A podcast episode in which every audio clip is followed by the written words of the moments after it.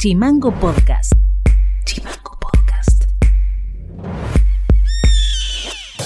Hola, ¿cómo están? Este es el resumen informativo de este jueves 19 de noviembre. Y estas son las tres más de Tierra del Fuego. Tierra del Fuego, junto a otras ocho jurisdicciones del país, no exigirán PCR negativo ni realizar cuarentena. Así lo dio a conocer el presidente del Infeturno, Dante Carciali, que aseguró que la información vinculada con la provincia se oficializará recién la semana que viene. Además, el funcionario dijo que se analiza implementar un co-seguro de viaje a los turistas.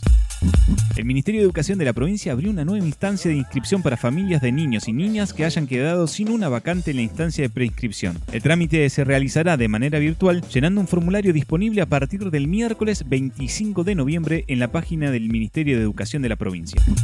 En el Día Internacional para la Prevención del Abuso Infantil, las madres de pañuelos amarillos organizaron una intervención en el puente Mosconi y Río Grande para visibilizar la lucha. Según UNICEF, en Argentina la pandemia agravó la cantidad de casos de abuso y las denuncias aumentaron en un 23%. El rastro que se investigaba sobre la presencia de Sofía Herrera en la localidad chubutense de Sarmiento estaría descartado. Así lo reconoció el juez de instrucción Daniel Césari Hernández.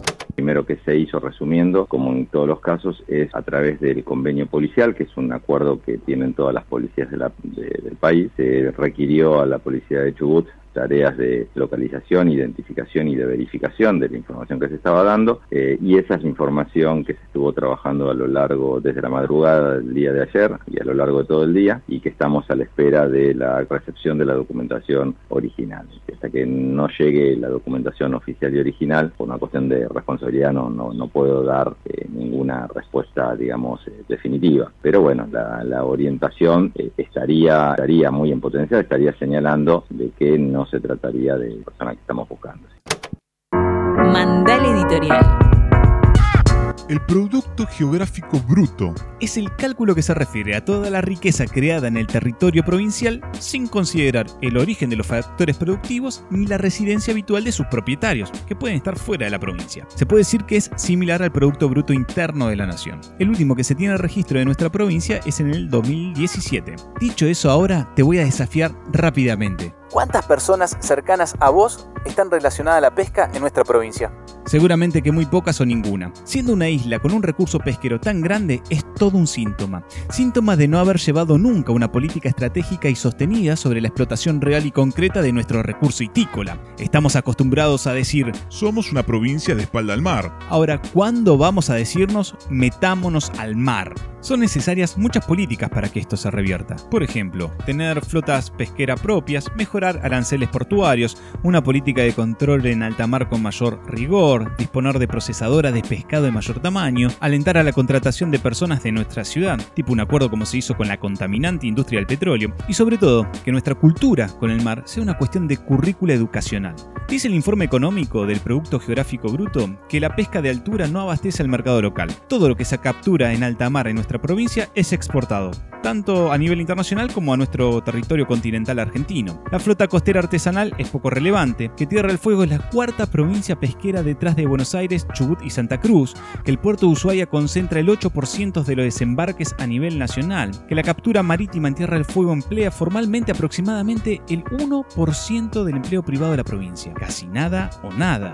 En el 2016, el sector pesquero aportó el 72% de las divisas por exportación en la provincia, o sea, 103 millones de dólares. Se destacaron en las exportaciones la merluza negra sin cola y sin cabeza congeladas en un 45%, carne de pescado al 17% y callo de beiras en un 13%. Ahí frenamos. El 72% de las divisas de exportación en dólares fue aportado por la pesca, o sea que la suma de los dólares generados por la industria, turismo, petróleo y otros productos solo fueron el 28% del total del Producto Geográfico Bruto. Mucha guita de pesca que no pasa toda por acá. Algo queda, pero no todo. Queda en impuestos locales o en regalías por pesca que manda Nación. El puerto de Ushuaia desembarcó en el 2019 aproximadamente 49.500 toneladas de pescado y crustáceos. En el 2020 por pandemia hubo una berma muy alta en el primer semestre, por lo que no es un dato a contrastar, pero en noviembre podríamos decir que estamos en las 38.000 toneladas de pesca. Hace poco que se puso en la mesa que el subrégimen especial aduanero va a continuar pero con modificaciones al actual, beneficiando a los productos surgidos de la explotación de nuestros recursos naturales. Sabemos que eso hará crecer una producción sostenible que generará puestos de trabajo, pero sobre todo una buena calidad de alimentación y un camino a la tan mencionada soberanía alimentaria entendemos que la política en pesca debe ser algo trascendental para nosotros, no solamente por lo que recién te dije, sino porque reafirma nuestra presencia en el mar, potenciando nuestro reclamo soberano. Esto ha sido todo por hoy. Seguimos en Spotify y en redes sociales como Chimango News y escribinos vía WhatsApp al 2901 6506 66. Te dejamos un tema musical de Johnny Cash y nos reencontramos mañana. Chao. Chimango Podcast es una producción de Chimango News. Conduce Federico García. Diseño y redes Micaela Orue. www.chimangonews.com.ar Look out, Jackson.